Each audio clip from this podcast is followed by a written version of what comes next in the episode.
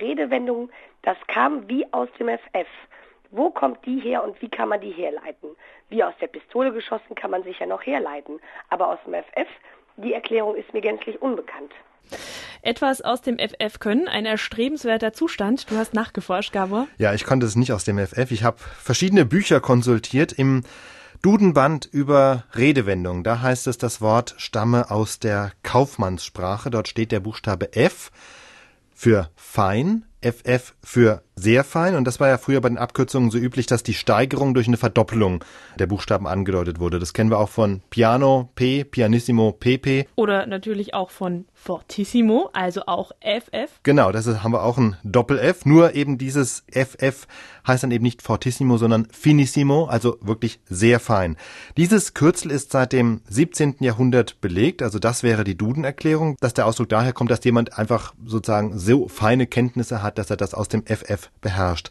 Es gibt aber ernstzunehmende Stimmen, die das anzweifeln, einfach weil sie sagen, dieser Ausdruck etwas aus dem FF können, der ist offenbar älter als diese Kaufmannsabkürzung. Woher könnte das dann kommen, wenn es nicht von dieser Kaufmannsabkürzung kommt? Genau, also dieses Kaufmann, das war der Duden. Es gibt dann noch das Lexikon der sprichwörtlichen Redensarten von Lutz Röhrig. Der stellt dann wieder tatsächlich einen Bezug zum Fortissimo der Musik her. Also Fortissimo heißt ja nicht nur sehr laut, sondern auch sehr stark.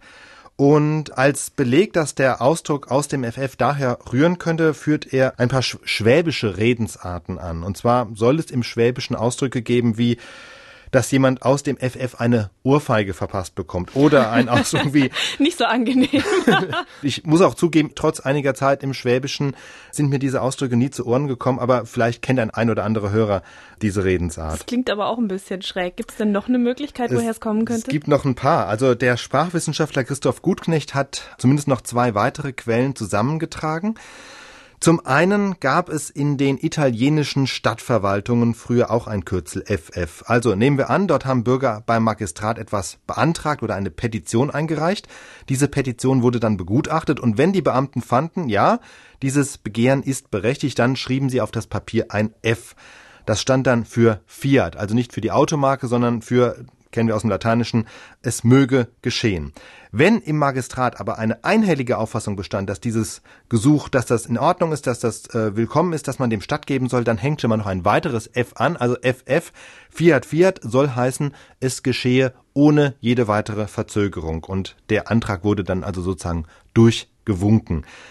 Ja, und wenn jemand eben etwas aus dem FF beherrscht, dann muss er ja auch nicht lange nachdenken, sondern er winkt sein Wissen sozusagen mhm. auch durch, ja.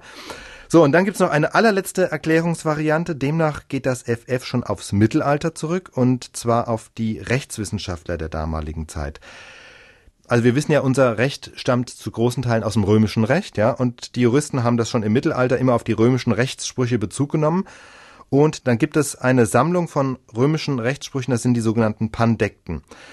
Und wenn die mittelalterlichen Juristen aus diesen Pandekten zitiert haben, dann haben sie die mit einem griechischen Pi abgekürzt. Kennen wir aus dem Matheunterricht, ja. Leider.